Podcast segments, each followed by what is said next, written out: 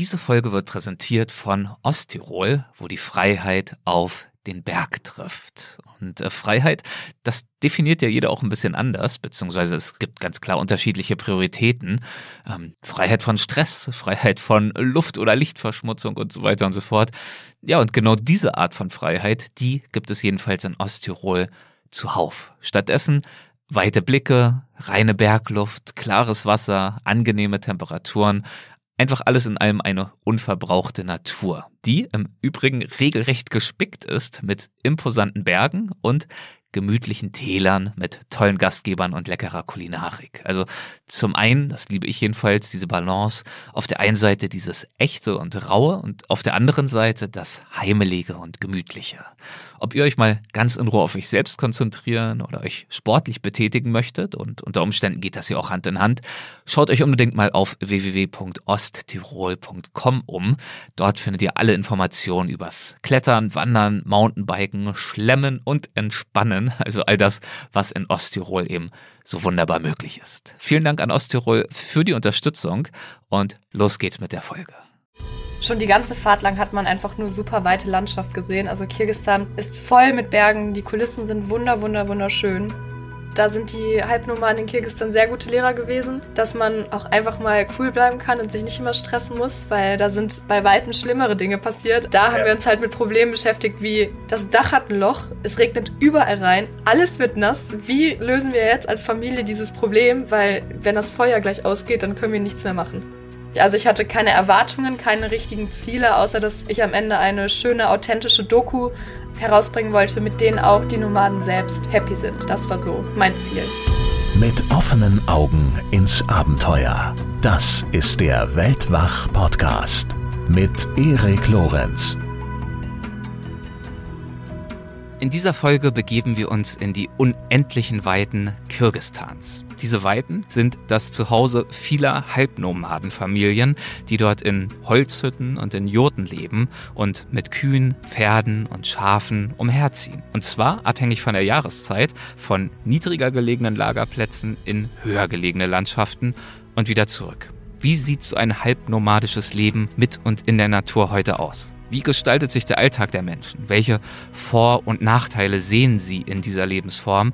Und wie hat sich das Nomadenleben in Kirgistan über die letzten Jahre verändert? Diese Fragen und mehr ergründen wir in dieser Folge und zwar gemeinsam mit der Journalistin Melanie Simons. Für ihre Dokumentation Amongst Nomads, die findet ihr auch auf YouTube unter dem Account Globe Stories, für diese Dokumentation lebte sie einen Monat lang zwischen Schafen und Pferden, zwischen harter Arbeit und Gelassenheit inmitten der kirgisischen Natur. Und zwar mit einer halbnomadischen Familie unter einem Dach. Und sie hat aus diesem Erleben wirklich tolle Erfahrungen und Einblicke mitgebracht, von denen sie uns jetzt gleich erzählt. Wir haben das Gespräch ursprünglich als Weltwach Travel Talk aufgezeichnet, das heißt also als Livestream bei Instagram und deswegen ist die Audioqualität hier und da auch nicht ganz perfekt, verzeiht es uns bitte.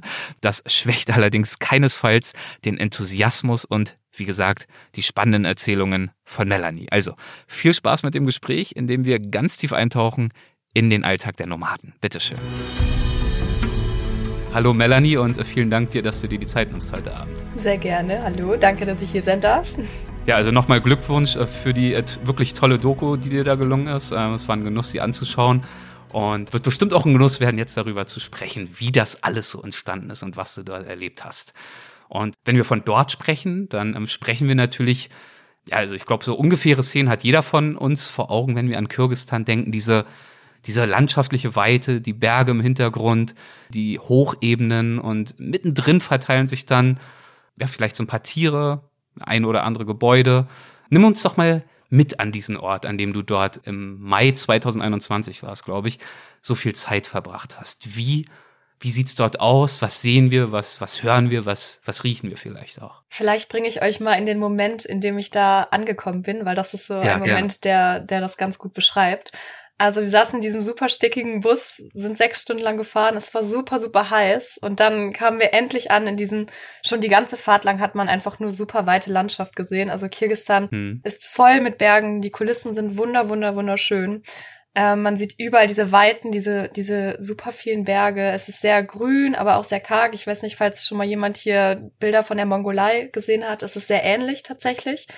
Man kann sich das ungefähr so vorstellen. Und ähm, genau, du hast es schon gesagt, überall sind Schafe und und ich weiß nicht, es ist einfach sehr idyllisch. Und dann kamen wir dort mhm. an und. Idyllisch, äh, wenn man ankommt schon, aber ich glaube, die Busfahrt hat es schon auch in sich gehabt. Ne? Du hast gerade schon gesagt, äh, sechs Stunden, also von der Hauptstadt aus und dann einfach mitten rein in die Walachei aus, aus meiner Perspektive. Ja, das ist eine richtige Perspektive. Also es war wirklich, also es war mitten, die, die Innenstadt war auch schon nicht so idyllisch, es war auch schon Chaos pur, aber dann hm. sind wir quasi von da aus direkt in 40 Grad Bus auf wackeligen Straßen ähm, Richtung Walachei, genau, schön ausgedrückt. Ohne das despektierlich zu meinen, das ist natürlich eine wunderschöne Walachei. Das äh, möchte ich nur hervorheben, ja. Exakt das, ja. Mhm.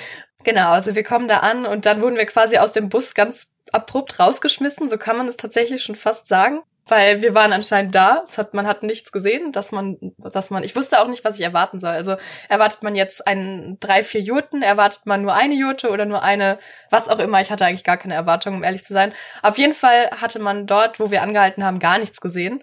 Und ich bin aus mhm. diesem Bus ausgestiegen, wir haben uns super beeilt und dann kam ich raus und auf einmal stand da ein Mann mit einem Esel, beziehungsweise auf einem Esel und einem Hund direkt daneben. Und Russland meinte schon, ja, das ist, das ist Kubert, das ist unser Gastvater, da müssen wir hin. Und in dem Moment, es war einfach so ein Bild für die Götter, wirklich. Dieser uns anlächelnde Mann auf seinem Esel, der eigentlich viel zu klein aussah, mit dem Hund, ja. dahinter diese unfassbare Berglandschaft. Oben auf den Bergspitzen hatte man noch Schnee, darunter, es war mhm. wirklich wie so ein einfach wie so eine perfekte Farbpalette. Ganz, ganz bunt. Dann diese diese super weiten Wiesen, aber auch ein bisschen wie im Teletubbyland, super hügelig alles. Und dann halt in der Mitte davon dieser Bus mit der holprigen Straße und der Mann auf dem Esel mit dem Hund. Ähm, ja, und dann ging alles super schnell. Dann haben wir unser Gepäck auf den Esel gepackt und sind los. Und sind dann ungefähr so, ich glaube, eine Viertelstunde sind wir runter ge gespaziert, kann man das eher nennen. Uns kamen noch alle anderen Familienmitglieder entgegen, alle waren super aufgeregt, die hatten noch nie jemanden aus, aus, ähm, aus dem Westen da und haben sich super gefreut, dass, dass ich da jetzt bei denen bleibe und und irgendwie, ach, ich weiß auch nicht, es war einfach so, so schön und so aufregend und alle waren so aufgeregt und es war einfach, oh, es war so toll, einfach diese Kulisse mit diesen tollen Menschen, die mich so nett empfangen haben, so herzlich waren ja. und einfach so aufgeregt wirkten und die waren irgendwie, es fühlte sich so an, als wären sie genauso aufgeregt gewesen wie ich, was irgendwie einem dann auch die Aufregung wieder ein bisschen genommen hat. Ich wollte gerade sagen, das muss ja ein wahnsinniges Gefühl gewesen sein, denn du bist ja für dich schon ein Stück weit ins Unbekannte aufgebrochen. Du hast es ja gerade so schön beschrieben. Du wusstest gar nicht, wo genau du aussteigen würdest, was dich da erwarten würde. Wurdest irgendwann aus dem Bus rausgebeten. Es gab ja nichts außer einer Schotterstraße, keine, keine Haltestelle oder sonst irgendwas. Und dann erstmal die Erleichterung, gut, da ist einer, der wartet auf uns der Herr mit dem Esel, und dann aber auch zu merken, die Menschen, die da auf dich warten, die freuen sich tatsächlich auch auf dich und darüber, dass du jetzt da bist. Genau, weil das ist tatsächlich mhm. auch eine Frage, die habe ich ganz oft bekommen, warum die Leute das dort mit mir gemacht haben. Also warum sie, oder die Frage habe ich mir auch selbst gestellt, warum lassen sie jemanden aus Europa, jemanden komplett Fremden, da jetzt einfach hinkommen und ihr komplettes Leben abfilmen? Aber ja, sie haben einfach gesagt, für sie ist das eine Ehre, sie sind stolz auf ihre Kultur und sie freuen sich, dass, dass Leute von woanders einfach Interesse daran zeigen. Ja, das hat eigentlich den perfekten Start abgebildet für uns alle, glaube ich. Das deutet schon mal an, warum ähm, die Familie Lust hatte, dich zu beherbergen und auch durchaus Lust darauf hatte oder zumindest bereit dazu war, gefilmt zu werden. Warum hattest du Lust dazu? Wie bist du überhaupt auf den Gedanken gekommen? Und warum hat dich dieser Gedanke gereizt? Ähm, also ich war tatsächlich ein Jahr ungefähr zuvor in Kirgistan auf einer journalistischen Reise für die GIZ. Da haben mhm. wir ein bisschen was gefilmt, aber nur für eine Woche. Und ähm, da gehörte zu dieser Tour unter anderem ein halber Tag bei den Nomaden hinzu. Und ich war so fasziniert. Also wir waren nur sechs Stunden bei einer Nomadin in den Bergen, aber also sie war so toll und das Leben dort hat mich so fasziniert. Alles, was, was sie uns erzählt hat. Wir waren dann auch mit einer Dolmetscherin dort oder mit einer, mit einem Tourist Guide. Und hm. die, sie war so, so, wie sagt man so schön, zen. Sie war so einfach tiefenentspannt. Gute in sich. Ja, genau. Also sie hat mich so beeindruckt, auch ihr Leben, was sie erzählt hat, auch noch von der Sowjetzeit und dass sie alles dafür getan haben, jetzt ihr Nomadenleben zurückzubekommen, weil es ihnen halt verboten wurde während der Sowjetzeit und und ich weiß nicht, ich wollte einfach mehr erfahren. Also diese sechs Stunden dort waren schön, aber ich wusste direkt, als ich zurückgekommen bin, okay, das hat nicht ausgereicht. Ich möchte bei diesen Menschen leben. Ich möchte erfahren, wie sie ticken, was sie an, an diesem Leben beeindruckt, was sind die, die Hürden, was sind aber auch die Chancen, die dieses Leben mit sich bringt. Und ich hatte dann auch schon vor Ort mit meinen Freunden, die ich dann in Kirgistan ähm, ja gemacht habe, kennengelernt habe, hatte ich dann auch schon direkt abgesprochen, dass ich auf jeden Fall in, innerhalb des nächsten Jahres zurückkommen möchte und ähm, ob sie nicht schon mal Ohren und Augen offen halten können nach irgendeiner motivierten Nomadenfamilie, die Lust hätte, eine ähm, ja Journalistin bei sich willkommen zu heißen. Und das hat auch gar nicht so lange gedauert, nachdem ich meiner Freundin Aksamai erzählt hatte, dass ich ready bin sozusagen und ab wann ich nach Kirgisistan kommen könnte, haben sie, glaube ich, zwei Wochen gesucht und dann schon direkt jemanden gefunden, der, der, ja, also meine Gastfamilie dann gefunden. Mhm. Das ist ja auch schön zu hören, dass zumindest der primäre Beweggrund wirklich auch äh, darin bestand, für diese Gastfamilie, ja, die eigene Kultur zu teilen und dass sie darin auch, ja, eine Ehre empfunden haben, das zu tun. Total. Und wahrscheinlich sich wirklich gefreut haben über dieses Interesse. Das heißt, du bist also mit ganz persönlichen Fragen aufgebrochen, aber du bist nun mal Journalistin. Du hattest darüber hinaus schon auch das Bedürfnis, das, was du dort erlebst und siehst und lernst, auch zu teilen. Ja. Ähm, mit welchem projektbezogenen filmischen äh, Ziel bist du dorthin aufgebrochen? Was schwebte dir vor? Ui, Hattest du ein fertiges Skript oder das ein riesiges ist eine sehr Konzept gute Frage. Oder? Nein, ich hatte was, gar was nichts. Ich bin wirklich dahingegangen. Das war mein allererstes Filmprojekt, das ich alleine umgesetzt habe. Sonst habe ich meine Filmprojekte bisher immer mit meinem ähm, Freund gemeinsam umgesetzt, der halt auch Kameramann und Filmemacher ist. Mhm. Und ich stehe eigentlich nicht also eigentlich bin ich nicht gewohnt, die Kamera selbst zu führen. Ich bin eher gewohnt, Regie zu machen und ähm, genau, somit war das alles Neuland für mich. Ich bin mit überhaupt keinen Erwartungen dahin gegangen. Ich hatte diese, ein bisschen diese, das hört sich jetzt ein bisschen komisch an, aber ich habe das auch als Bachelorprojekt umgesetzt und daher hatte ich auch mhm. die akademische Erwartung, dass es ethnografisch wird. Das war so mhm. der einzige, eigentlich so die einzige Erwartung, die ich ein bisschen an mich selbst hatte.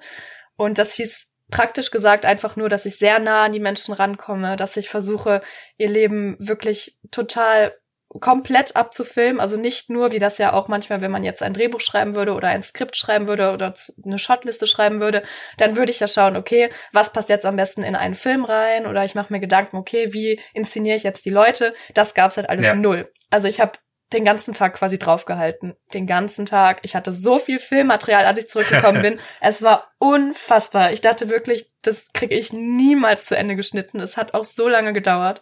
Bin sehr froh, dass ich es dann am Ende doch noch geschafft habe. Aber es war wirklich, also ich hatte keine keine Erwartungen, keine richtigen Ziele, außer dass ich am Ende eine schöne, authentische Doku herausbringen wollte, mit denen auch die Nomaden selbst happy sind. Das war so hm. mein Ziel. Ja, und wenn du sagst, du hast den ganzen Tag gefilmt, dann bezieht sich das natürlich nicht auf einen Tag. Ähm, du hast vorhin gesagt, deine erste Erfahrung dort war sechs Stunden lang.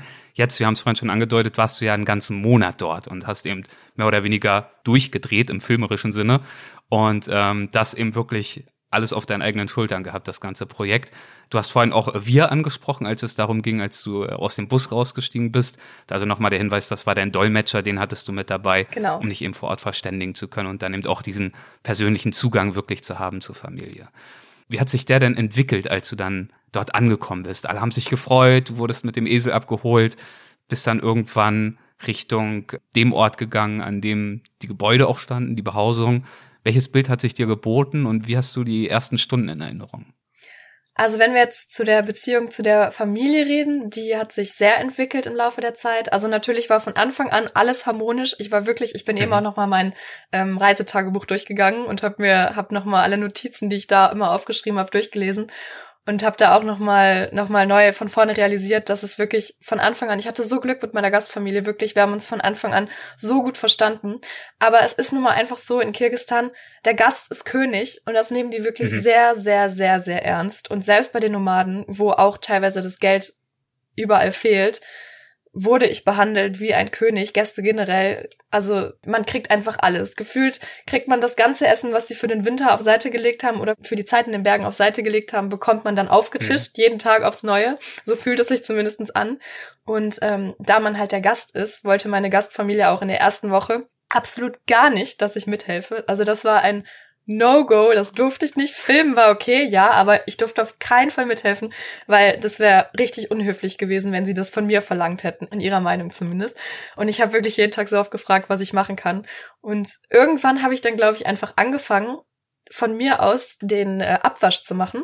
Und dann waren die so glücklich auf einmal. Und dann hatte ich, irgendwann hat sich das dann so etabliert. Nach zwei Wochen ist es dann so ein bisschen zu meiner Aufgabe geworden, dass ich den Abwasch machen darf. Aber wir, wir haben lange daran hin, da, da, darauf hingearbeitet, dass ich das machen durfte. Also es war keine mhm. Selbstverständlichkeit. Oder manche Dinge haben sich zum Beispiel auch einfach ergeben. Wir haben, ähm, ich erinnere mich noch an den ersten Tag, da haben wir die Fohlen eingefangen. Das ist ein morgendlicher Prozess. Das macht man dort jeden Morgen. Man fängt die Fohlen ein, ähm, damit die Stuten bei den Fohlen bleiben und ähm, damit die Nomaden dann später die Stuten melken können. Die brauchen nämlich die Stutenmilch. Mhm. Und nachts über laufen die Pferde frei rum. Genau, wahr? die Pferde laufen alle frei rum. Alles läuft da, jedes Tier läuft da frei rum, bis auf die Fohlen. Die werden dann halt angebunden, damit die Pferde auch mhm. da bleiben.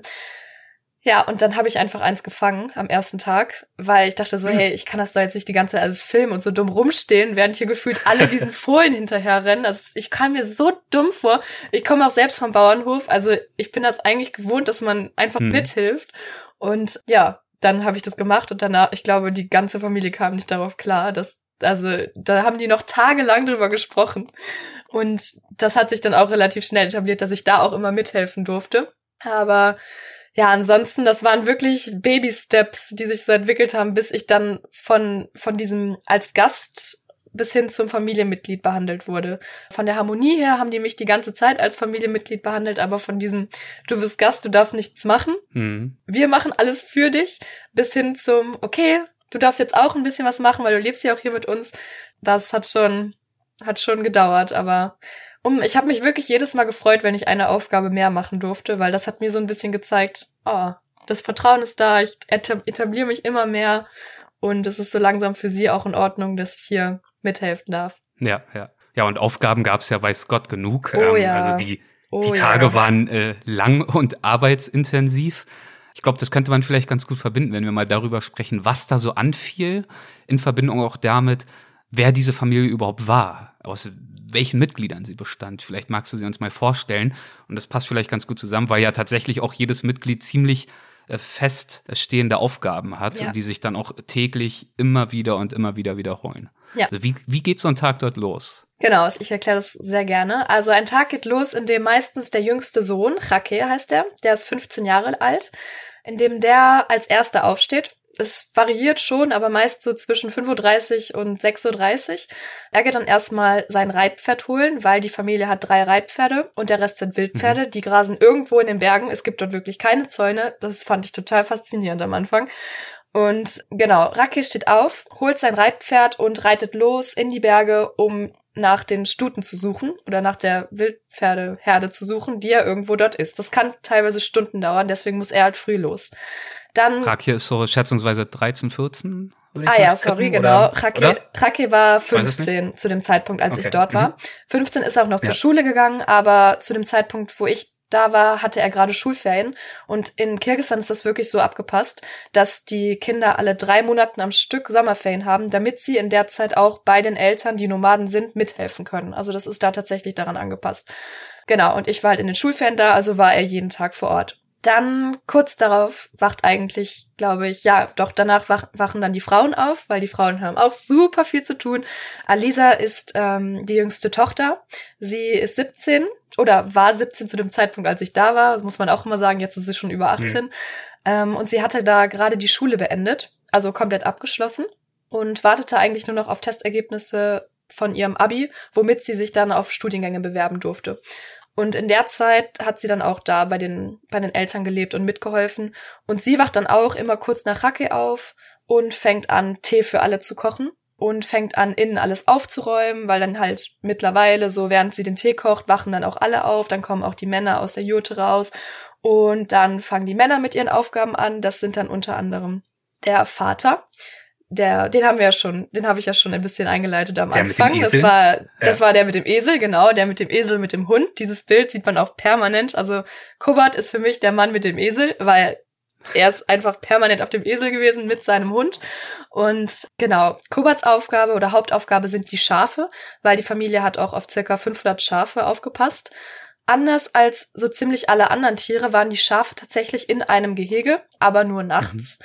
Ähm, genau, und morgens, was, man hat das auch gehört, also ab halb sechs Uhr morgens haben die Schafe sowas von angefangen zu schreien, die wollten immer raus. Und genau, sobald sich dann Kubat ähm, zu den Schafen gesellt lässt er sie dann auch raus und reitet dann mit dem Esel den Schafen hinterher und treibt sie in die Berge, nur ein bisschen so, ich würde sagen, 30 Minuten vom Haus weg, sodass die Schafe da dann erstmal grasen können. Und ähm, sobald er das damit fertig ist, kommt er auch wieder zurück zum Camp. Und dann gibt es noch den ältesten Sohn, der heißt Urmat. Und mhm. Urmat ist der einzige von den ganzen Kindern, die die haben. Sie haben insgesamt fünf, aber da, als ich dort war, lebten nur drei mit auf dem Camp. Die anderen haben schon ihre eigenen Familie und leben in der Stadt. Und Urmat als einziger hat entschieden, das Nomadenleben halbwegs weiterzuführen. Genau, und er als Mann, so ist das nämlich eine klare Rollenaufteilung bei den Nomaden, er als Mann kümmert sich um die Tiere. Krake holt ja jetzt schon die einen, also Krake ist beschäftigt mit der Pferdehilde, Kubat ist beschäftigt mit den Schafen, Urmat macht also alles andere, was ansteht. Das variiert total, also er hat immer Aufräumaufgaben gemacht oder morgens ist es seine Aufgabe, die Kühe zum Camp zu treiben, damit dann Lira und Alisa, Lira war meine Gastmutter, mhm. ähm, die Kühe melken können. Genau. Und so mhm. haben wir alle Aufgaben. Also Lira merkt jetzt Kühe, Urmat hilft ihr dabei, sei ihr Sohn, indem er ihr die Kühe bringt, so könnte man es ausdrücken. Und mhm. Alisa macht währenddessen Tee für alle und hilft dann auch beim Melken. Kubat, der Vater, ist währenddessen bei den Schafen, kommt aber dann auch bald zum Frühstück zurück. Und Rake ist für die nächsten Stunden beschäftigt in den Bergen und sucht die Pferde. Genau. Dann gibt's noch eine Kandidatin, die habe ich vergessen. Und zwar war das die süßeste überhaupt. Die habt ihr auch auf den, äh, hier auf den Insta-Titelbildern gesehen. Und ja. zwar die kleine Rosa. Das war nämlich die Tochter von ähm, Urmat. Und seine dem Frau habe ich leider ja. nur kurz kennengelernt, genau dem ältesten Sohn. Urmat ist der älteste Sohn. Seine Frau war leider fast nie da, weil sie schwanger war zu dem Zeitpunkt, als ich da war. Und deswegen mhm. war sie im Dorf und nicht bei den Nomaden auf dem Camp, weil das Leben ist doch schon sehr hart und sie war hochschwanger. Also das Baby hätte mhm. jederzeit kommen können. Von daher war sie die ganze Zeit im Dorf. Genau. Und Rosa war da alleine mit den ganzen Familienmitgliedern, die ich gerade aufgezählt habe. Und dann gab's noch Russland und mich. Ach ja, und Rosa war ein Kleinkind. Also die war zwischen zwei und drei. Ich weiß gerade oh, gar wow. nicht mehr ihr genaues Alter. Aber sehr, sehr süß. Sehr süß. Also sie musste noch nicht so hart arbeiten wie alle anderen, Nein, denke ich sie und nicht. Aber wollte sie immer. Sie wollte immer mithelfen und durfte dann nicht und hat dann immer eine drauf hm. bekommen, weil sie halt immer mithelfen wollte. Hm. Hm. Aber ich glaube, eine Spezialaufgabe, erinnere ich mich gerade, hatte sie ja schon, ne? Da ja. war sie ja ganz besonders äh, befähigt zu. Ja, sehr gut, dass du, dass du dich daran erinnerst. Ähm, genau, Rosa hatte eine Aufgabe, die tatsächlich für Kinder wie geschaffen war. Und zwar war der Hühnerstall bei meiner Gastfamilie sehr, sehr, sehr klein. Das kann man sich so vorstellen. Die haben einfach ein Loch in die Erde gebuddelt, da dann einen Autoreifen reingemacht. Und das war quasi der Rein- und Ausgang für die Hühner. Mhm. Und da passte einfach kein erwachsener Mensch rein, zumindest nicht ohne sich komplett zu verrenken. Also die einzigen, die da richtig gut reinpassten, waren halt Rake und Rosa, weil das nur mal die kleinsten der Familie sind. Aber Rosa mhm. passte natürlich perfekt rein und jeden Tag durfte sie die Eier von den Hühnern für die ganze Familie holen und das fanden alle immer ganz toll. Und vor allem halt Rosa. Also viele, viele Aufgaben und das sind ja auch noch längst nicht alle. Nachher sprechen wir vielleicht auch noch mal über den ganzen Teil Nahrungsmittelproduktion. Also was wird dann eigentlich mit der Milch und all dem anderen überhaupt gemacht? Ähm, aber vielleicht erstmal die Frage, wo spielt sich äh, das Leben dieser Familie dann schlussendlich ab? Also natürlich klar auf den Hochebenen zwischen den Bergen, aber viel ja auch in den Innenräumen. Wie kann ich mir die vorstellen? Ja, das ist auch eine gute Frage. Also das passt auch sehr gut zu den, zu den, zu diesem Rollenschema, was wir eben besprochen haben. Mhm. Es ist nämlich schon mal wirklich so, dass die Frauen machen den Haushalt und der Haushalt heißt in diesem Sinne, dass das meiste, zumindestens alles, was das Kochen abdeckt, befindet, findet innen statt. Und zwar in der Holzhütte, in der ich auch zum Beispiel geschlafen habe mit anderen Familienmitgliedern. Denn dort ist der Ofen und auf mhm. dem Ofen wird halt, ja, mit dem Ofen wird alles gebacken, gekocht. Sämtliche Aufgaben werden damit erledigt und innerhalb dieser Holzhütte wird aber auch geputzt und aufgeräumt und ähm, genäht und solche Dinge werden dort auch gemacht und zum Beispiel Wäsche waschen gehört auch zu den Aufgaben der Frau und das macht man zum Beispiel draußen. Da nimmt man dann so eine schwarze, ja, Wäschetonne haben wir das genannt, so eine schwarze große Tonne. Füllt man es einfach mit Flusswasser und noch mit abgekochtem Wasser und so waschen die dann mit der Hand. Ganz anstrengend, mhm. echt. Also wie früher hier waschen sie dort dann ihre Klamotten. Das ist so die eine Aufgabe, die sich dann, also das sind halt ganz viele Aufgaben, das hört sich jetzt vielleicht nicht so viel an, aber wirklich die Frauen waren den ganzen Tag beschäftigt. Und dann kommt ja noch die Kinderbetreuung dazu. Also bei unserem Camp war jetzt nur ein kleines Kind, deswegen ging das ja noch, aber in anderen Camps liefen auch zehn Kinder darum. Und ähm, Genau, das sind so die Aufgaben der Frauen. Und die wichtigste Aufgabe eigentlich der Frauen bei den Nomaden ist das Melken. Also zweimal am Tag werden die Kühe gemolken, morgens und abends, und fünfmal am Tag werden die Stuten gemolken. Sobald die Stuten hm. dann zurückkommen, eingefangen wurden, beziehungsweise die Fohlen werden ja eingefangen und die Stuten bleiben dann daneben stehen. Ähm, genau, sobald sie dort sind, werden sie halt fünfmal am Tag gemolken, damit die, ähm, die Familie daraus das kirgisische Nationalgetränk machen kann. Und zwar Kümis nennt sich das. Und ja, ich, also die Geschmäcker sind ja es? verschieden. Ne? Also genau. ich finde, es schmeckt wie abgestandenes Bier, gemischt mhm. mit saurer Milch. Aber mhm. ich weiß, dass meine Familie es über alles geliebt hat und ich habe auch schon Touristen kennengelernt, die es sehr gut finden. Also es ist einfach Geschmackssache. Aber ja, darauf. Auf Englisch würde man sagen acquired taste, also ein Geschmack, den man sich wahrscheinlich mühsam äh, antrainieren muss, mit dem man vielleicht aufgewachsen sein muss um exactly. ihn wirklich wertschätzen zu können. oder ein bisschen wie Vegemite in Australien oder ein, hm. das ist, oh ja. finde ich, ist so ein bisschen ähnlich. Auch, auch speziell, das stimmt, ja.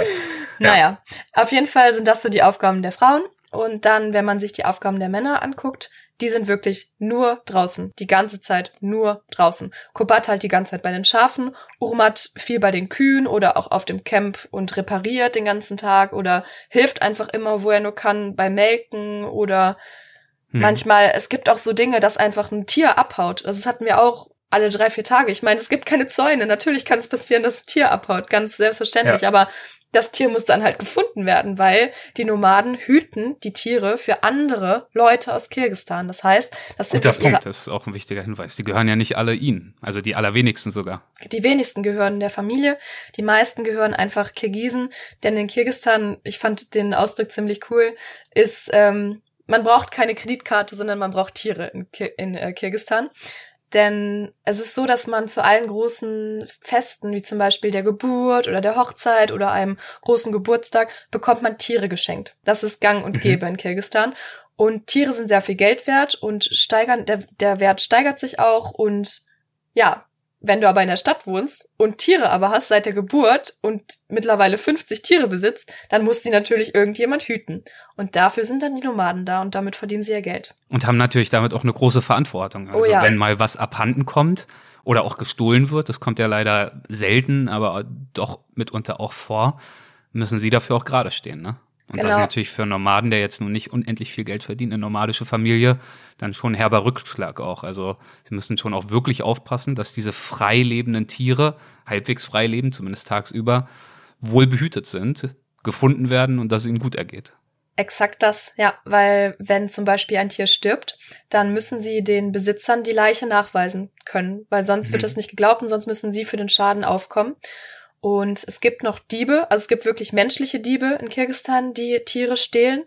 Und teilweise werden Tiere aber auch von Wölfen gerissen oder von anderen oder sterben auch an Krankheiten. Das kann auch immer mal wieder passieren. Und auch ja. da, dann zeigt man den Leichnam vor und dann ist es auch in Ordnung. Aber auch den Leichnam muss man erstmal finden, weil da bedienen sich natürlich auch wieder andere Tiere dran. Ich meine, wir sind da in einer kompletten Wildnis, da ist nichts. Also das ist schon, ja, die haben auf jeden Fall eine große Verantwortung. Und es ist einfach super wichtig, dass sie durchgehend auf die Tiere aufpassen. Von daher haben die Männer auch eine sehr wichtige Aufgabe. Nichtsdestotrotz haben die Frauen mir immer gesagt, es ist unverschämt, wie viel die Frauen arbeiten müssen im Gegensatz zu den Männern, weil so wie Alisa, die jüngste Tochter, es formuliert hat, die Männer sitzen den ganzen Tag nur rum und gucken die Tiere an. ja, so, so ist es wahrscheinlich, nicht wahr? Fast. Ja, naja. in der Praxis sieht's schon ein bisschen so aus. Also wenn man es von außen hm. betrachtet, könnte man es tatsächlich so, so ausdrücken, ja. Aber die Verantwortung spielt natürlich auch eine große Rolle. So oder so, das hm. Ganze ist da so aufgeteilt und die Familie funktioniert einfach als Familie. Wenn nicht alle ihre Aufgaben machen würden, dann würde dieses ganze Nomadenleben nicht funktionieren. Ja, also das ist ja auch so ein Punkt. Ne? Sie sind wirklich auch aufeinander angewiesen, sind auch wirklich darauf angewiesen, dass all diese Aufgaben entsprechend erfüllt werden. Sie sind auch darauf angewiesen, dass sie respektvoll miteinander umgehen, denn der Raum, in dem sie leben, du hast dieses diese Holzhütte, ohne es jetzt irgendwie despektierlich auch wieder äh, zu meinen, aber ich glaube, sie nennt es auch selber so. Es ist halt kein opulentes Gebäude, es ist ihr Zuhause, aber es ist am Ende eher fast wie ein Bretterverschlag, der natürlich eben auch leicht transportierbar sein muss, klar, genau wie die Jurte, die auch nebenbei stand. Und diese Holzhütte ist nicht groß und darin arbeiten sie, darin leben sie, zumindest die Frauen arbeiten dort sehr viel und darin schlafen sie dann schlussendlich ja auch. Also sehr viel Arbeit auf sehr engem Raum. Führt das auch mal zu Konflikten? Wie hattest du das Gefühl, sind sie mit diesem eng beieinander sein und diesem harten Arbeiten äh, zwischenmenschlich umgegangen? Gute Frage. Also um ehrlich zu sein, die einzigen Konflikte, die ich erlebt habe, waren immer Rosa, also die kleine, mhm. die kleine Tochter oder Enkeltochter dann von meinen Gasteltern. Die hat halt immer zwischendurch Quatsch gemacht und dann wurde immer mal rumgeschrien. Aber das war auch das Einzige. Also wirklich die Familie unter sich.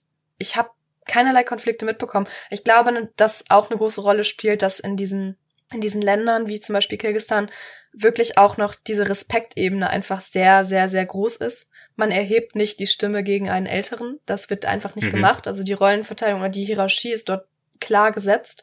Und dadurch, dass das immer alle respektieren, die Konflikte, selbst wenn sie innerlich vorhanden sind, ich habe die von außen her nicht wirklich gespürt, weil sie wurden, sie werden auf jeden Fall nicht gezeigt.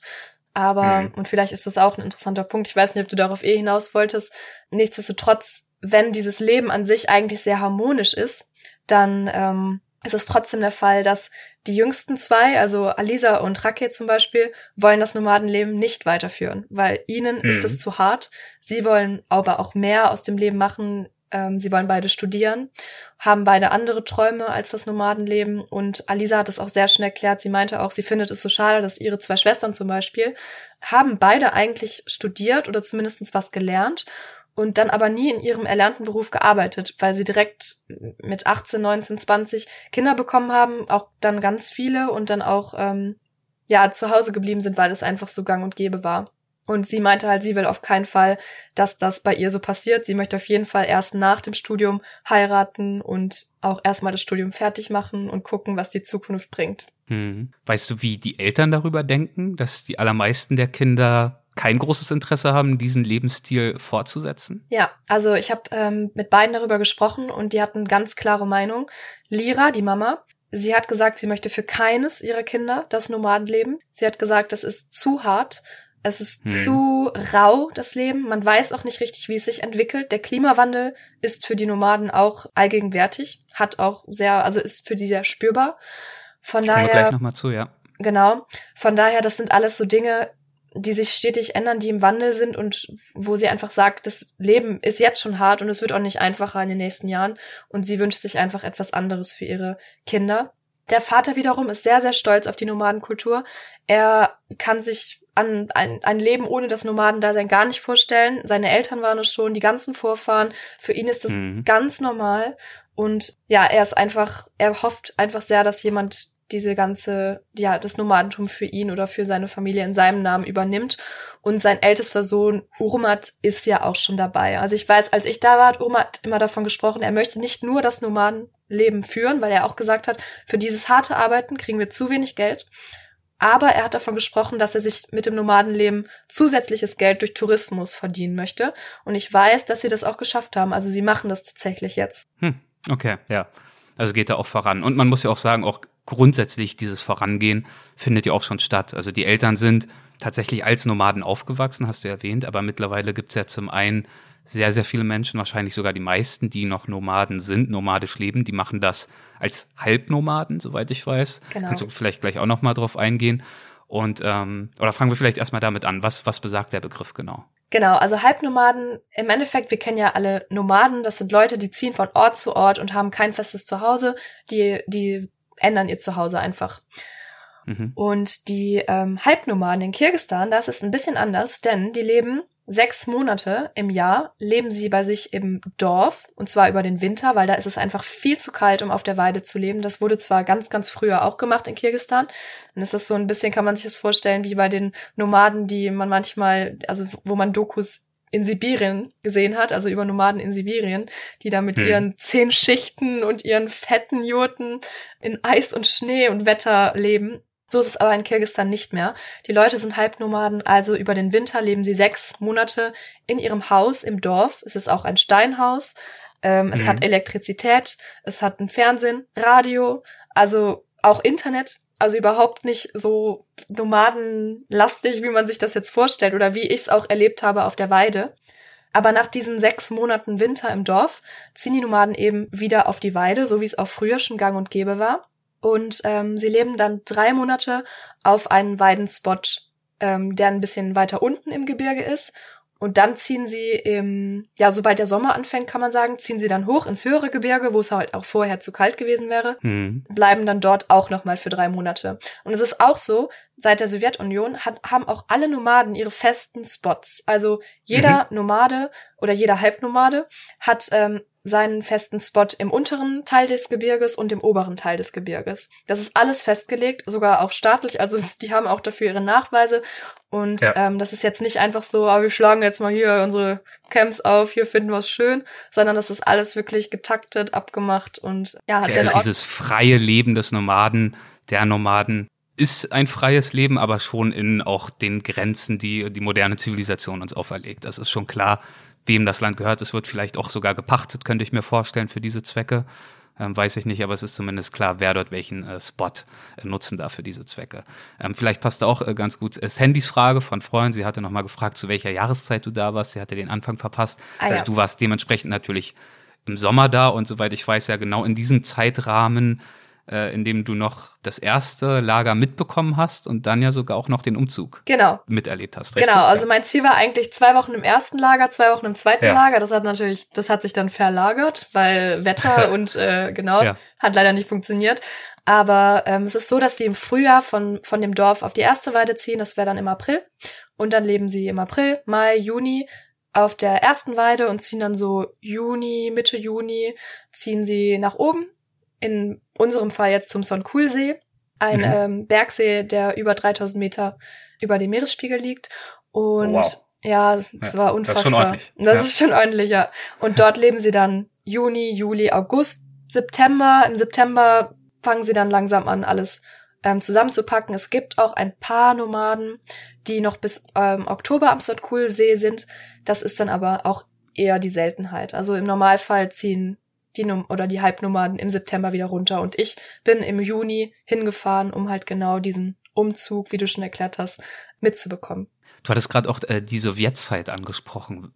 Wie hat sich das Nomadendasein seit dieser Zeit eigentlich entwickelt, also in den letzten 30, 40 Jahren? Also ich muss sagen, ich kann das nur aus der Perspektive meiner Gasteltern erzählen. Mhm. Und die haben mir das so geschildert, also mein, mein Gastvater, mit ihm habe ich da ganz viel drüber gesprochen, weil er das am bewusstesten miterlebt hat, denn ähm, Kirgisistan war halt bis 1991 Teil der Sowjetunion und haben dann 91 die Unabhängigkeit erlangt. Und er hat mir erklärt, früher war halt alles viel freier, man konnte selbst entscheiden und dann kam die Sowjetzeit und die, Sowjetzeit hat halt versucht, ja, die Menschen zu kontrollieren, die Menschen anzusiedeln, hat sehr, sehr viele, sehr viel Infrastruktur gebaut, wollte dann, dass ähm, die ganzen Nomaden ihren freien Lebensstil aufgeben und dann halt ähm, umsiedeln und in diese Städte ziehen und dann mhm. wurde halt auch offiziell das Nomadenleben verboten. Nichtsdestotrotz mhm. gab es nach wie vor Nomaden, die haben nur anders gelebt. Also es war dann nicht mehr dieses freie, wir ziehen von A nach B nach C nach D nach E nach F, so wie es uns gefällt, sondern das war halt dann dieses Halbnomadentum, wie ich es gerade erklärt habe. Und meine Gastfamilie war halt eine dieser Familien, die dann als Halbnomaden für den Staat gearbeitet hat, also quasi als Landwirte fungiert haben. Die haben die mhm. Tiere von Ort zu Ort ziehen lassen und somit das Gras abgrasen lassen, was ja wiederum, also es ist ja Landwirtschaft, es ist ja eine andere Form von Landwirtschaft. Und er hat mir halt erzählt, seitdem sie nicht mehr Teil der Sowjetunion sind, können sie wieder selbst entscheiden. Sie können jetzt zum Beispiel auch Sachen wie mit dem Tourismus machen, das Geld dann auch einbehalten. Das wäre natürlich vorher niemals gegangen.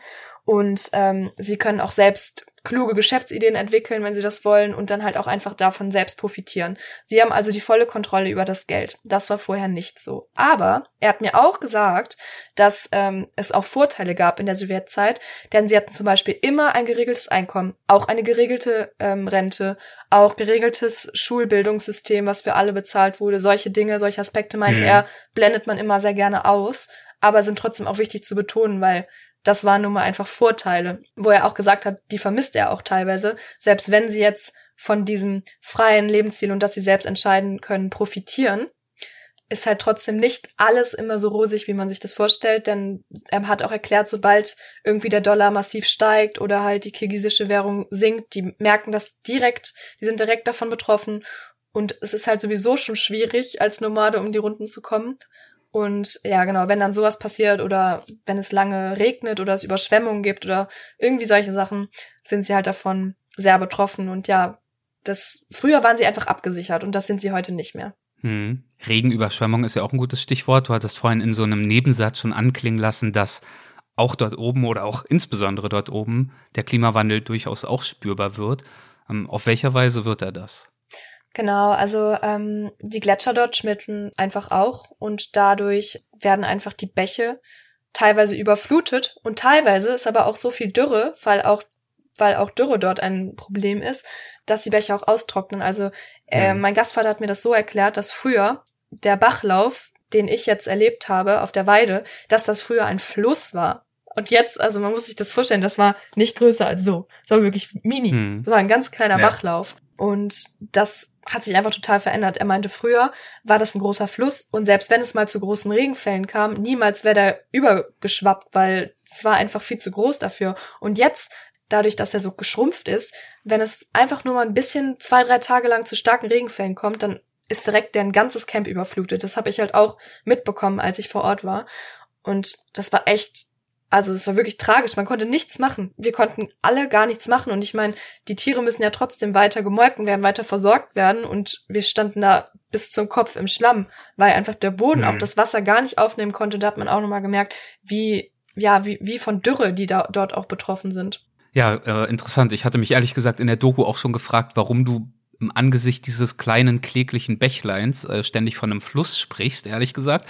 Aber das erklärt sich dann offenbar aus dem äh, Kontext, dass wahrscheinlich die Familie selbst ihn auch nach wie vor als Fluss bezeichnet, weil sie genau. sich an die Zeiten erinnern, als es ein Fluss war und er ist nun einfach immer weiter geschrumpft. Er heißt, meine ich, sogar ja, auch noch okay. so, also wenn man es jetzt in Kirgisisch übersetzen würde. Hm. Weil, genau, weil es ein Fluss war. ja, es sieht ja, mehr so aus. Weil es ein Fluss. Ergibt Sinn. Also Veränderungen finden auch dort statt. Man würde ja auf den ersten Blick denken, ach ja, Mensch, das Nomadentum, althergebrachte Tradition, das ist ja für uns Europäer oft auch mit einer durchaus auch romantischen Vorstellung und verklärten Idee behaftet. Und die Veränderungen, die dort stattfinden, merkt man aber, die stellen sicher, die führen dazu, dass auch diese abgelegenen Regionen Teil der Wirklichkeit sind. Du hast gerade angesprochen, dass sie ja selbst betroffen sind von Währungsschwankungen, von schwankenden Umrechnungskursen, dass sie im Winter natürlich auch in standardmäßigen Häusern äh, leben mit Elektrizität, modern, Internet und so weiter und so fort. Auch dort oben muss man ja vielleicht auch, äh, kann man ja auch dazu sagen, gibt es natürlich auch Smartphones. Äh, der 14-jährige Junge ähm, war dort auch auf TikTok unterwegs. Also es ist jetzt nicht so, dass sie dort komplett abgeschieden von allem leben und damit einhergeht wahrscheinlich auch, was du auch angesprochen hast, dass einige dieser Halbnomaden zumindest mal durchaus auch darüber nachdenken, wie sie naja, wie sie ihre Tradition auch rüber retten können in diese neue Zeit. Zum Beispiel eben auch mit Tourismus. Das macht er äh, ganz konkret mittlerweile, nachdem du dort gewesen warst, damals noch nicht, aber mittlerweile eben jene Familie auch, die du dort damals besucht hast, vor, vor zwei Jahren. Darauf zielt ja hier auch Olivers Frage ab, ob es denn in Kirgistan auch einen nennenswerten Tourismus gibt, von dem die Nomaden profitieren könnten. In der Mongolei, so schreibt er hier in den Kommentaren, gibt es ja vergleichsweise viele Familien, die äh, Gastjurten anbieten oder sogar auch ganze Jurtencamps haben. Ähm, wie ist das in Kirgistan? Wie weit verbreitet ist das dort? Genau schon? das Gleiche. Also das wird immer, immer mehr. Ich habe ja gesagt, dass wir damals für die GIZ da unterwegs waren und ähm, ich so auch die erste Nomadin in meinem Leben oder kirgisische Halbnomadin kennenlernen ja. durfte. Also damals noch vor deinem äh, Vor meiner ersten Reise, genau. Mhm. Also vor ja. drei, jetzt drei Jahren. Ja. Und da, da war das auch schon so. Also da waren wir auch sie war jetzt eine der letzten, die ähm, noch von ihrer Familie vor Ort war, aber sie hat uns auch erzählt, normalerweise sind hier ein riesiges Camp mit 20, 30, 40 Jurten und ähm, empfangen Touristen halt in diesen Jurten. Also die haben dann auch so mhm. Gastjurten mhm. und das ist wirklich, es wird ein immer größeres Geschäft. Kirgisistan arbeitet auch sehr viel im Bereich Ekotourismus. Also es ist auch sehr gang und gäbe, dass ähm, Familien in den Dörfern Gäste einladen und ihnen verschiedenste Dinge schreiben, wie ähm, erklären, wie zum Beispiel, wie, wie erbaut man eine Jurte oder was, was trinkt man hier traditionell, wie kocht man. Man kann auch dann gemeinsam mit der Familie das Abendessen kochen und solche Dinge etablieren sich immer mehr. Und ja, also der, dieser Nomadentourismus in Kirgistan ist erheblich. Der ist sehr, sehr angestiegen und der ist sehr wichtig für viele Nomaden, weil das einfach für sie letztendlich die finale Gelegenheit ist, ähm, sich enorm viel Geld, oder was heißt enorm viel Geld, aber sich, sich entscheidendes Geld hinzuzuverdienen. So kann man es wohl am besten ausdrücken um diesen Lebensstil dann auf diese Art und Weise noch fortsetzen zu können, was ansonsten womöglich gar nicht mehr denkbar wäre. Genau, in der, Jahren. was man auch, was man auch wirklich unterschätzt, das, das ähm, habe ich dann auch erst im Nachhinein erfahren. Diese Jurten zum Beispiel, sie sind so unfassbar teuer. Deswegen hatte meine mhm. Familie auch eine Jurte und eine Holzhütte, in der ich ja auch geschlafen hatte. Einfach weil die Holzhütten quasi die modernere Art und Weise der Halbnomaden sind und auch die günstigere Alternative zur Jurte. Also mein Gastvater hat mir auch erklärt, er würde immer die Jurte bevorzugen. Die hält auch viel länger, viel bessere Qualität. Meistens sind die Holzhütten auch aus China, hat er mir dann gesagt. Mhm. Aber nichtsdestotrotz, mhm. die Jurten sind unfassbar teuer. Da ist halt echtes, echte Wolle mit drin verarbeitet. Die ganzen, diese Schnitzereien innerhalb, die sind alle meist handverarbeitet in Kirgistan selbst und ja, er meinte auch, viele Familien greifen da dann auch tatsächlich zur China-Variante. Also in Kirgisistan ist es auch, hat er sich bei mir auch sehr drüber aufgeregt, ist es ein Problem, dass sehr, sehr viel importiert wird für viel billigere Preise und daran dann auch handwerkliche Unternehmen kaputt gehen. Ja, daran merkt man eben auch, dass ihm wirklich diese traditionelle Lebensweise am Herzen liegt, hast du ja auch gesagt. Und mhm. genau darüber hast du mit ihm ja auch gesprochen. Du hast ja, soweit ich es mitbekommen habe, auch tatsächlich alle Familienmitglieder, vielleicht abgesehen äh, von Rosa, der jüngsten, ähm, auch vor die Kamera gebeten, auch tatsächlich zu Interviews, also auch darüber hinaus, dass du sie in ihrem Alltag besucht hast. Was wolltest du von ihnen äh, konkret erfahren, als du sie wirklich befragt hast? Also die Grundfragen waren auf jeden Fall immer, ich wollte mal so ein, ich wusste halt, dass ich im Film darstellen möchte oder das war eine Idee, dass man halt diese Aufgaben, die einfach zum Alltag hinzugehören, dass man die wirklich mal ja. schildert und dann auch mit Bildern zeigt. Und da wollte ich einfach nochmal von jedem klar wissen, was sind deine Aufgaben. Damit hat meistens das Interview gestartet. Und dann mhm. sind wir von, ich wollte einfach persönliche Dinge wissen, wie, was sind deine Wünsche, was sind deine Träume, was sind deine Hoffnungen für dieses Nomadenleben, für die Zukunft, für die Zukunft, für dich als Einzelperson oder für die Zukunft deiner Familie. Und was ist dir das Wichtigste im Leben? Was würdest du, würdest du niemals missen? Was wünschst du dir für deine Kinder, was wünschst du dir für deine Geschwister? So in diese Richtung sind die Fragen mhm. meist gegangen. Und dann natürlich bei meinem Gastvater auch, was hat sich verändert seit der Sowjetunion? Wie war es damals? Wie ist es heute? Dann habe ich auch alle gefragt, wie sie zum, was, was für sie das Nomadenleben bedeutet, was es ihnen gibt, was aber auch die Hürden sind. Das war ja wahrscheinlich nach dem, was du bisher jetzt äh, schon so erzählt hast, dann ganz interessant, weil sich die Antworten ja dann auch ziemlich stark unterschieden haben dürften, oder? Ja, total. Also natürlich war mein mhm. Gastvater von allem sehr ähm, fasziniert und er hätte sich kein anderes Leben gewünscht und ja, also eigentlich über das Nomadenleben hat er nur Positives erzählt, hatte man natürlich auch ge gesagt, dass es auch ein hartes Leben ist und man muss einfach natürlich sehr fleißig sein, um das durchführen zu können. Aber er hat auch gesagt, er könnte sich ein Leben in der Stadt zum Beispiel niemals vorstellen. Also er ist super dankbar, dass er in den Bergen arbeiten kann, in seiner Heimat, äh, mit den Tieren. Generell auch alle, die ich interviewt habe, der ganzen Familie liegen Tiere und die Natur super am Herzen. Auch die ganzen Kinder, die jetzt, die jetzt vielleicht was anderes in der Zukunft machen wollen, also Alisa und Rake, haben gesagt, sie sind sehr froh, dass sie dieses Nomadenleben als Kinder erfahren durften, weil man mhm. hat es auch mitbekommen als Außenstehender. Das gibt denen natürlich trotz allem so viel. Ich glaube auch diese Routine, diese Struktur, die die haben, ist gar nicht unbedingt ist nichts Schlechtes für Kinder. Also klar, sie müssen sehr, sehr viel mitarbeiten. Das kann man natürlich pädagogisch jetzt hinterfragen. Auf der anderen Seite, die waren echt sehr ausgeglichen. Also sehr, sehr ausgeglichen und sehr, ja, sehr in ihrem Element, wenn man das so sagen kann. Also ich weiß, Alisa hat aber auch das Kochen geliebt. Deswegen hat sie das auch von der Mama komplett übertragen bekommen. Sie durfte immer alles kochen. Die Mutter hat dann die anderen Hausarbeiten wie Wäsche waschen und so weiter übernommen. Und Rake zum Beispiel hat das Reiten geliebt. Reiten und Singen. Und das sieht man ihm ja auch an, ne? Ja. Also wie er dort von früh bis spät auf Eseln und vor allem auf Pferden über die äh, Ebene dort fegt. Das sieht nach purem Glück aus, für mich als äh, komplett Außenstehender natürlich. Auch wenn er ja auch sagt, das ist jetzt nicht das, was ich immer machen möchte. Genau. Aber es scheint ihm, äh, einem gewissen Teil von ihm zumindest auch äh, gut zu tun. Wie gesagt, das sind jetzt von außen rein interpretierte Beobachtungen. Ja, total. Nee, ich glaube auch. Also ich glaube wirklich, die sind selber von dem Leben begeistert gewesen. Und ich habe gerade mhm. einen Kommentar gesehen, wo gefragt wurde, ob ich auch mit den Menschen über den Alltag hier gesprochen habe. Ja, das habe ich auch also gemacht. Über deinen Alltag, ne? Das genau. ja, ist eine super Frage übrigens. Ähm, was das ist eine ganz wichtige die verschiedenen Frage. Familiengenerationen äh, kann ja auch wieder ganz unterschiedlich sein, womöglich darüber gedacht haben, wie du so lebst und was du so machst. Ja, und darüber haben wir auch ganz viel gesprochen tatsächlich. Auch was ich sehr interessant fand, ich habe auch mit ihnen die Unterhaltung geführt, wie sind Landwirte hier vor Ort? Was müssen, was sind die hm. Hürden von Landwirten hier ähm, vor Ort, weil da gibt's ja auch ganz viele. Das habe ich bei meiner Familie immer richtig nah mitbekommen. Und da habe ich auch mit ihnen drüber gesprochen. Auch dieses Problem hier, dass ähm, Landwirte sich immer weiter vergrößern mussten in den letzten Jahren und immer noch Schulden abbezahlen müssen, jetzt aber wieder zurückgehen sollen, weil der Trend jetzt wieder in Richtung Bio und kleiner geht und dass das aber gar nicht alle können, weil sie sonst die Schulden nicht mehr abbezahlen können und so weiter und so fort. Das habe ich denen auch alles erklärt. Und er, mein mhm. Gastvater hat dann sogar einmal gesagt, nachdem ich das alles ähm, erzählt habe, wie das hier teilweise so abläuft, meinte er auch so, boah, das ist ja alles so kompliziert. Nee, da will ich, will ich lieber hier mein Nomadenleben weiterführen und ja. gar kein Landwirt bei euch sein. Das fand ich auch mhm. sehr interessant.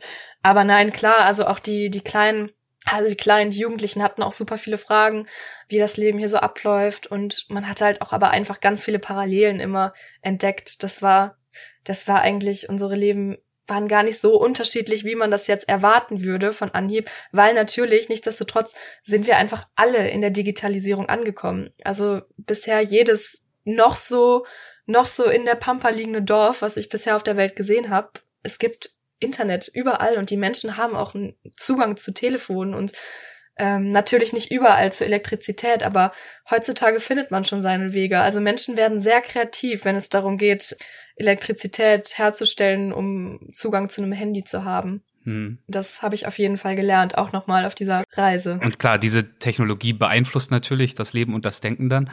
Erinnerst du dich an einen spontanen an Moment, in dem dir vielleicht diese Parallelen zwischen euren Leben überraschend bewusst geworden sind, wo du gemerkt hast, ja stimmt, wenn ich mich hier so umschaue und diesen Alltag begleite, wirkt das vielleicht zumindest in den ersten Tagen, die du dort warst, so weit weg von zu Hause, was du hier so machst in Deutschland, so weit weg von dem, was du kennst, gewohnt bist, womit du dich sicher fühlst, womit du dich auskennst, was du bewerten kannst, ist das gut, ist das schlecht, funktioniert das, was auch immer, wo du dann aber irgendwann gemerkt hast, ja, Moment mal, also tatsächlich, wie du es gerade ja schon skizziert hast, ist gar nicht so unterschiedlich. Also das erste war auf jeden Fall dieser Moment, das war am ersten Tag direkt, wo ich einfach realisiert habe, mhm. okay, die haben hier alle ein Smartphone.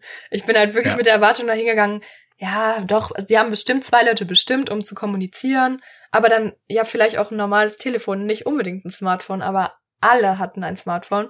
Und also das hat mich direkt am ersten Tag, beziehungsweise am ersten Abend, ich kam ja so nachmittags an, hat mich das direkt so zurückgeholt und hat mir so gezeigt, okay, Melanie, du bist hier ganz normal in Kirgistan. Globalisierung, Digitalisierung findet halt einmal einfach auf der Welt statt und nicht nur ja. spezifisch im Westen natürlich auch bei den Nomaden. Warum denn auch nicht? Warum bin ich überhaupt mit einer anderen Vorstellung da hingegangen? Aber wie du schon mhm. am Anfang gesagt hast, man stellt sich das Leben dort halt so harmonisch und mit der Natur verbunden vor. Und das kann es ja auch alles sein, obwohl man ein Smartphone hat. Ich meine, das habe ich ja erlebt. Deren, deren Alltag war so naturverbunden. Aber ich meine, Technik wurde ja auch entwickelt, um Menschen zu helfen. Und in dem Fall schaffen die Smartphones das auch. Also ich meine, das hat denen so die Arbeit erleichtert, dass sie einfach sich, während sie unterwegs sind und Pferde suchen, ähm, anrufen können und einfach nachfragen hm. können, hast du es gefunden, hast du es gefunden. Das sind einfach Dinge, die sind da relevant für den Alltag. Und ja, was ja. gab's noch? Also ich weiß auch noch, das habe ich eben gar nicht erzählt, vielleicht unterbewusst oder bewusst, ich weiß es gar nicht mehr. Aber als ich da angekommen bin, am ersten Tag, das weiß ich noch, da bin ich dann mit Ruslan, also meinem Dolmetscher, hoch nach, nach oben auf die Berge geklettert, um mal so einen Blick auf das Camp zu haben und um mich mal umzusehen, wo bin ich hier eigentlich gelandet. Und dann ist mir das erste Mal aufgefallen, das ist mir tatsächlich beim Ankommen nicht aufgefallen, über dem kompletten Camp, über dem ersten Camp, wo ich war, ging eine richtig fette Stromleitung. Also das waren so krasse Strommaste, das sieht man auch in, in meiner Doku. Sind mir natürlich auch aufgefallen. Am Anfang dachte ich noch, aha, da hinten, da sehe ich doch so einen Masten. Wird sie bestimmt versuchen, irgendwie aus dem Bild rauszuhalten im, im weiteren Verlauf, damit es diese Anmutung nicht zerstört, die wir uns so vorstellen. Und war natürlich dann angetan, dass du genau das nicht versucht hast, sondern die Wirklichkeit so abgebildet äh, hast, wie sie nun mal dort genau, stattfindet. Weil es passte so gut zu dem Bild auch, was ich dann an diesem ersten Tag einfach bekommen habe. So nach dem Motto, ey, selbst wenn jetzt die Nomaden mit ihrer Holzhütte und der Jurte natürlich keinen Zugang zur Elektrizität haben, wie auch, wenn sie immer mhm. umziehen, nichtsdestotrotz geht hier einfach auf dieser Straße mal die größte Leitung, Stromleitung Kirgistans entlang. So, die führt halt in die Hauptstadt. Und ja. es ist ganz normal, genauso wie das halt alle auch ein Handy hatten. Und das sind so zwei Punkte, wo mir auf jeden Fall, auch ohne dass ich ein Gespräch führen musste, die Parallelen klar geworden sind. Und dann war es aber auch, als ich mit den Jugendlichen persönlichere Gespräche geführt habe, war natürlich auch mit Alisa auch sehr hm, diese Rolle der Frau, wie sie das findet und was sie dazu denkt, was sie für Träume hat, was sie studieren möchte. Das war natürlich auch Parallelen, wo ich mich sehr verbunden gefühlt habe, weil man da natürlich auch dann, oder weil wir da sehr ähnliche Einstellungen hatten. Hm. Und die wollen studieren gehen, ich bin Studentin, die haben Ziele, Träume, genau wie ich auch in dem Alter, die treffen sich gerne mit Freunden, Freunde und Familie sind für sie das Wichtigste, das ist bei mir auch alles identisch so. Ich weiß nicht, das sind halt einfach so Dinge, ja, es gab ganz viele Parallelen. Ja, da hast du also viele Gemeinsamkeiten gefunden. Ähm, und trotzdem gibt's natürlich auch Unterschiede. Es gibt gewiss viele Dinge, die du so vorher nicht wusstest, die du völlig neu dazugelernt hast. Was hast du dir aus diesem ähm, Alltag, an dem du ja wirklich hautnah teilgenommen hast, diesem Nomadenalltag, äh, was hast du dir davon mitgenommen? Gab es irgendwas, das du bei allen Ähnlichkeiten, angesichts der Unterschiede, die es ja nun mal auch gab, für dich mitgenommen hast, dazugelernt hast an, an Ansichten, an Fähigkeiten, an Erfahrungen, wo du glaubst, das, das wird dich äh, bereichern?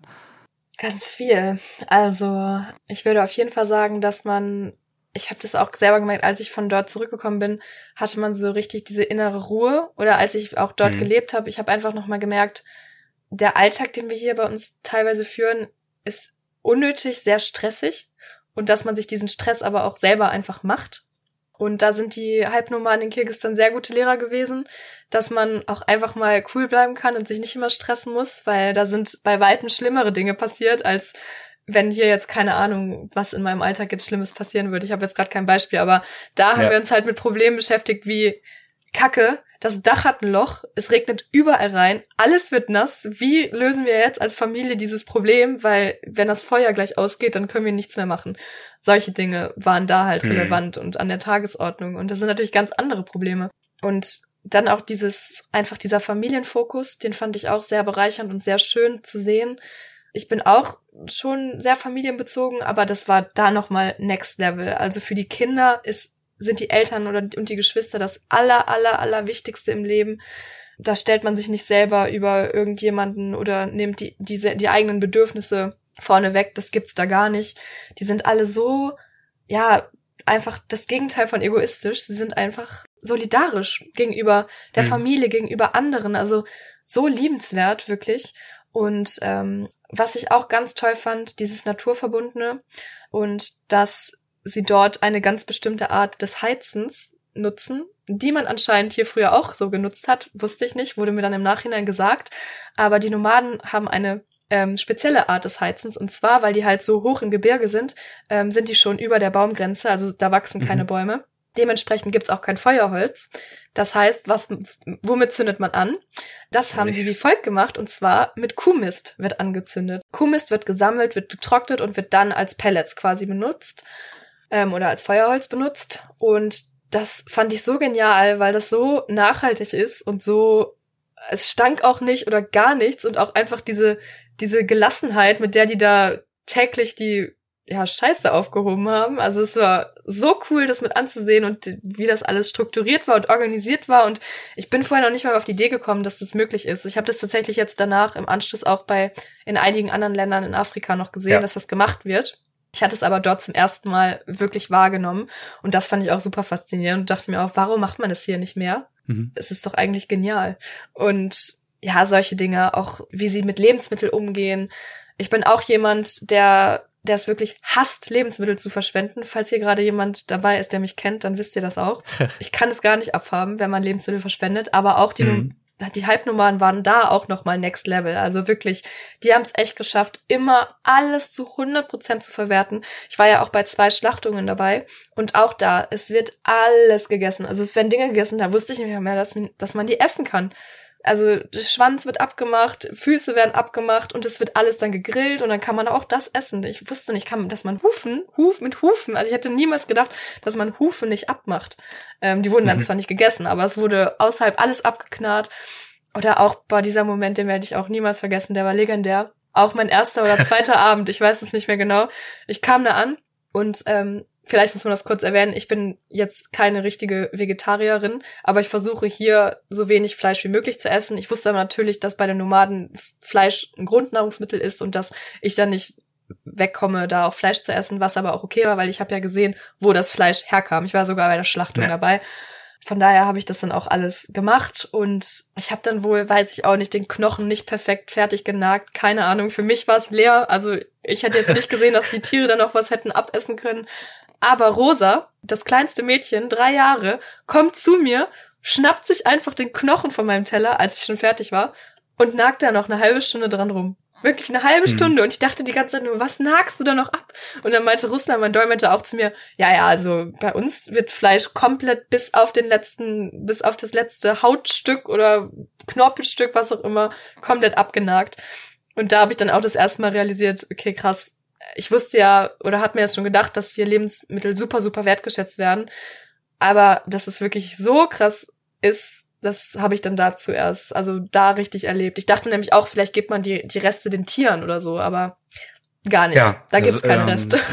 Eine ganz andere Wertschätzung, weil sie natürlich wissen, es ist rar, es ist unendlich viel Arbeit in jedes einzelne Lebensmittel geflossen. Bestimmte Lebensmittel gibt's dort oben auch ohne weiteres natürlich gar nicht. Also äh, genau genommen die allermeisten nicht. Ähm, das, was selbst produziert werden kann, ist natürlich überschaubar. Gemüse wächst dort oben auch nicht großartig, muss auch dazu gekauft werden. Damit äh, gewinnt eigentlich jedes Lebensmittel, das man sich so vorstellen kann, eine ganz besondere Bedeutung. Exakt. Wie, wie auch insgesamt die natürliche Umwelt dort, und das ist nun kein Klischee, sondern eben auch die Wirklichkeit, ja insgesamt auch eine sehr starke Bedeutung hat. Also das Wetter, die Landschaft, das Klima, wie auch immer, alles ist wichtig, alles wirkt sich direkt auf den Lebensalltag aus. Du hast ja vorhin zum Beispiel auch die Überschwemmung angesprochen, die es dann einmal gab. Und wir hatten vorhin auch schon mal anklingen lassen, das ist vielleicht jetzt noch die letzte Anekdote, dass du ja da warst, so getimt, dass du hoffentlich auch diesen Umzug miterleben würdest, vom unteren Lager ins Hochlager an dem See auf über 3000 Metern Höhe. Und ich glaube, dieser Umzug verzögerte sich ja dann eben gerade aufgrund dieser Überschwemmung. Genau. Ja. Und es ging dann ein bisschen drunter und drüber. Ja, wirklich. Wie lief also, die ab? Wie kann ich mir diesen Umzug vorstellen? Also ich erinnere mich nur, das sieht man dann auch nur noch in Auszügen am Ende der äh, Doku. Ich glaube, irgendwann gibt's ja noch eine Fortsetzung, ne? Ähm, aber ich erinnere mich auf diesen Shot, auf diese Kameraeinstellung hoch in die Berge hinein, wo man auch nur erahnen kann, wo es dann da wohl so hingeht.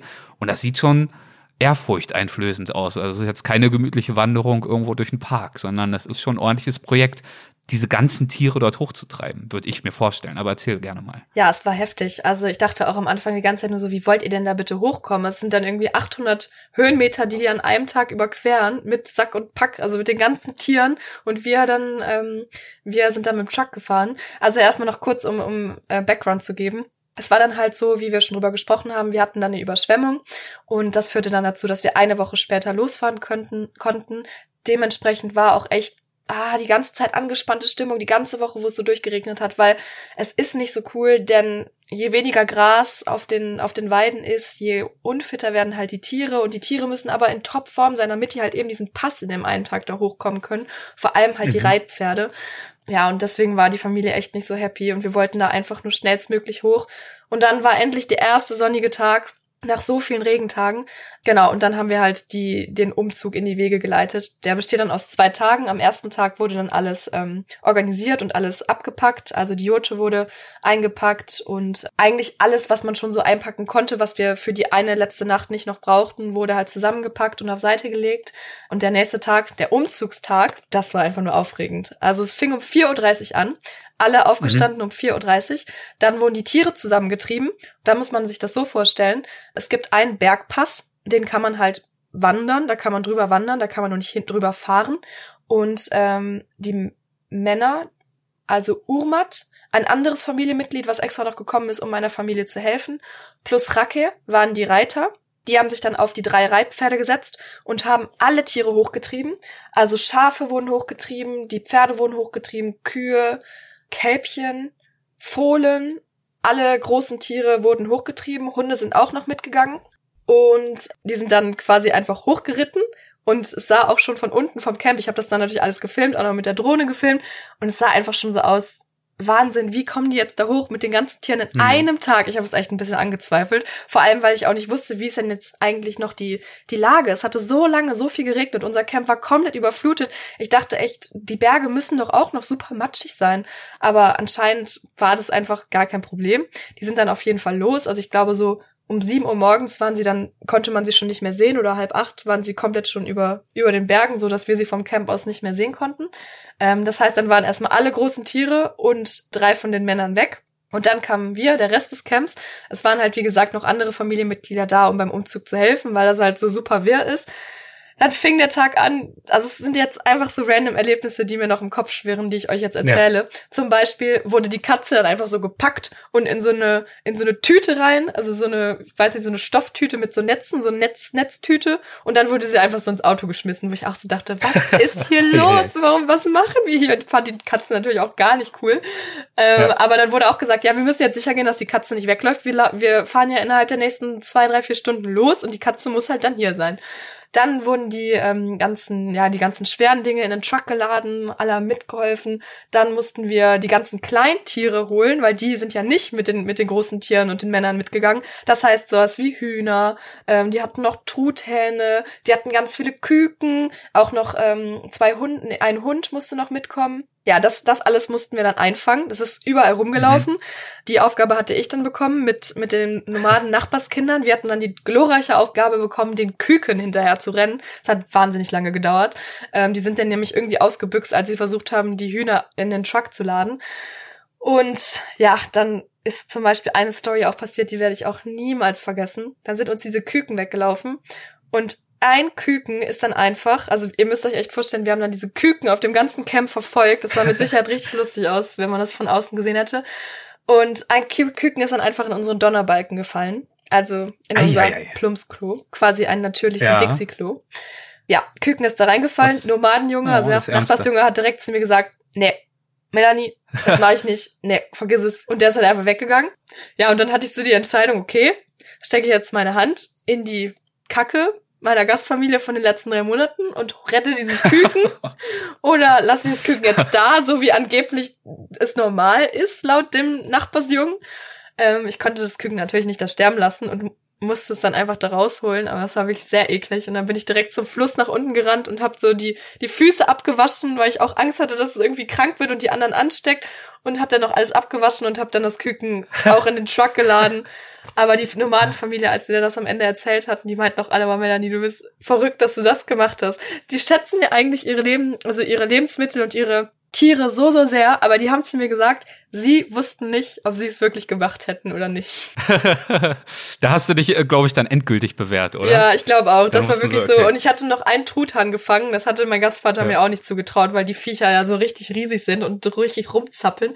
Aber irgendwie, man musste da halt einfach helfen, weil alles ging so chaotisch zu. Er hätte auch mal sehen müssen, wie die den Truck beladen haben, ey. Also, du hast ja schon gesagt, ich, ich ähm, schneide jetzt gerade oder fange jetzt bald wieder an, an Teil 2 zu arbeiten. Und da sieht man mhm. dann auch wirklich den Umzug. Ich habe das natürlich auch alles für ja, für die, für die, für die Welt gefilmt. Also das könnt ihr dann da in dem Film auch sehen, wie wir das dazu ging. Naja, auf jeden Fall, als dann der Truck endlich beladen war, wir hatten natürlich auch viel zu viel Verspätung, sind wir dann losgefahren und ähm, haben dann ganz viele Sachen, die noch auf dem Truck waren, in deren Haus im Dorf abgeliefert. Da habe ich auch das erste Mal das Dorfhaus gesehen. Das war auch richtig cool. Es war auch viel schöner, als ich gedacht hatte. War echt wunder wunderschön. Mit ganz vielen Teppichen noch drin, ganz vielen Blumen und da haben wir dann Sachen abgeladen und Sachen aber auch wieder aufgeladen, wie zum Beispiel, du hast es ja eben schon gesagt, Gemüse, Zucker, also Roh Rohmaterialien wie Mehl.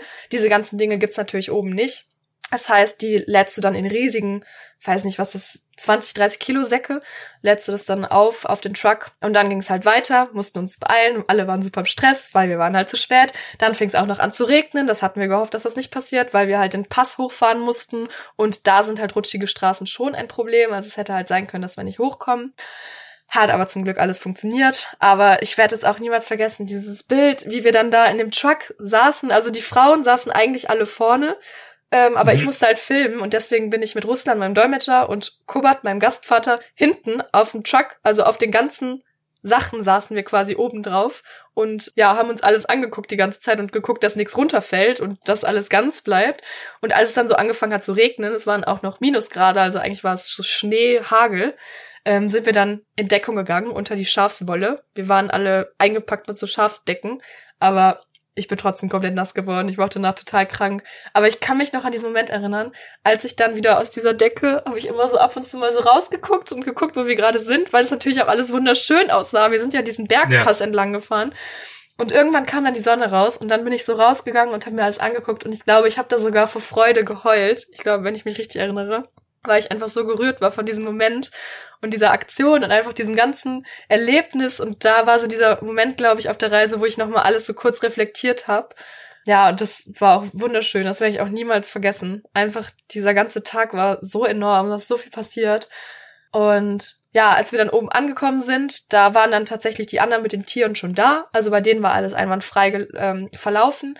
Haben wir alle zusammen den Truck ausgeladen, dann wieder alles aufgebaut und haben wir dann irgendwie, glaube ich, bis 11 Uhr nachts noch gebraucht. Also auch noch im Dunkeln weiter aufgebaut, die mhm. Holzhütte im Dunkeln aufgebaut.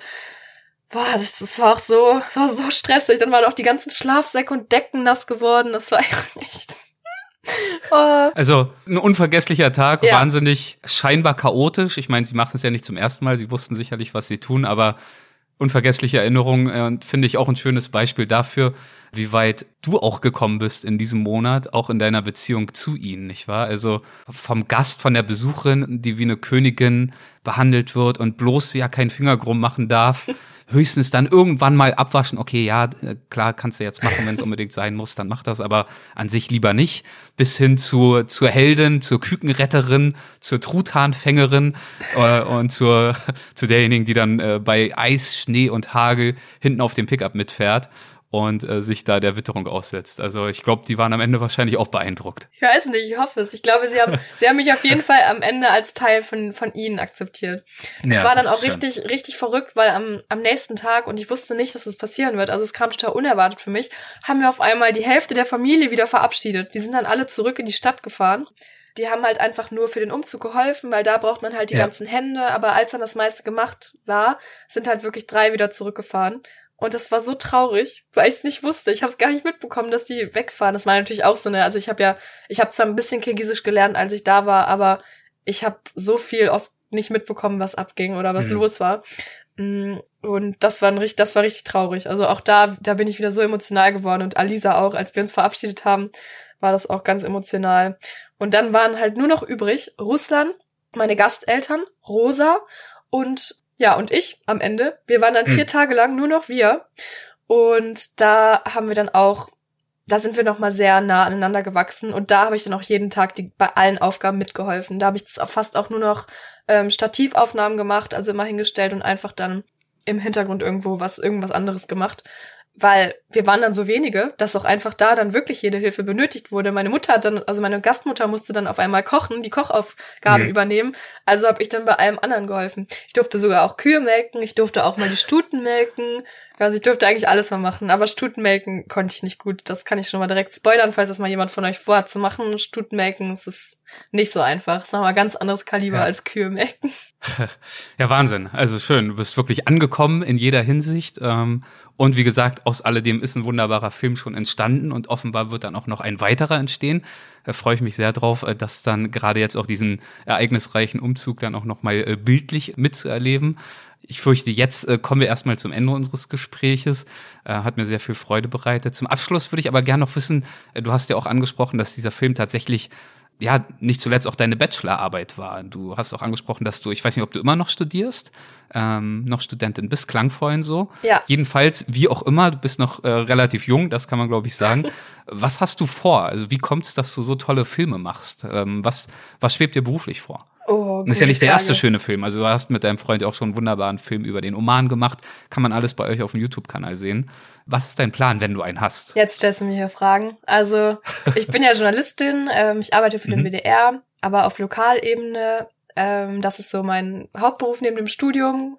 Dann ja. habe ich bis vor kurzem was mit Medien studiert, aber da werde ich jetzt bald endlich fertig. Hat lange genug gedauert und ich habe gerade die Zusage für den Master bekommen in Köln für Anthropologie.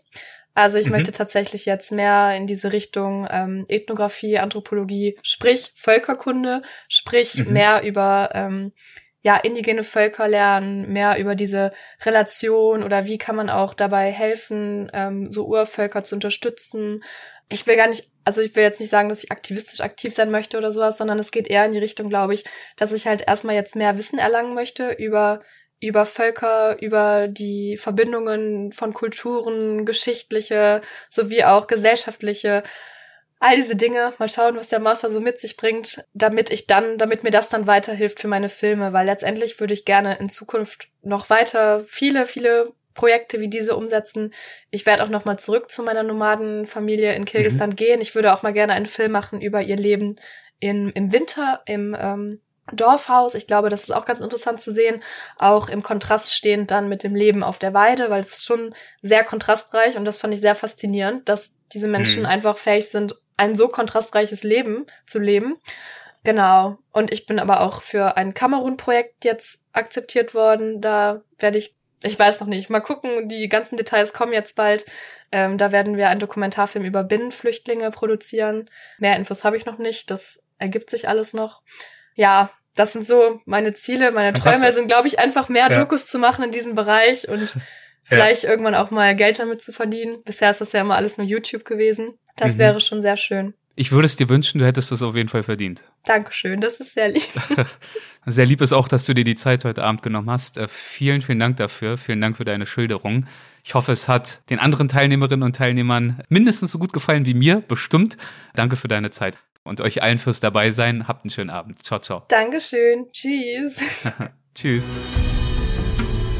Das war mein Gespräch mit Melanie Simons. Ich hoffe, es hat euch so gut gefallen wie mir. Wenn dem so sein sollte, dann zeigt das doch sehr, sehr gerne, wie immer mit einer Rezension oder auch Bewertung in der Podcast-App eurer Wahl. Übrigens seit einiger Zeit, ich weiß nicht, ob ihr es schon gesehen habt, falls ihr Spotify nutzt, ist es bei Spotify möglich, auch zu individuellen Folgen direkt Kommentare, Feedback, Rückfragen und so weiter zu hinterlassen. Schaut euch das also gern in der Spotify-App einmal an, falls ihr sie nutzt. Ja, und ansonsten ähm, freut euch auf die nächste Folge und in der Zwischenzeit könnt ihr natürlich nach wie vor gern auch mal in den Tierisch-Podcast reinhören. Ebenfalls präsentiert von Weltwach gibt's in der Podcast-App eurer Wahl eine unterhaltsame und informative Reise in die wilde Welt der Tiere. Gehabt euch wohl, macht es gut und bis zum nächsten Mal.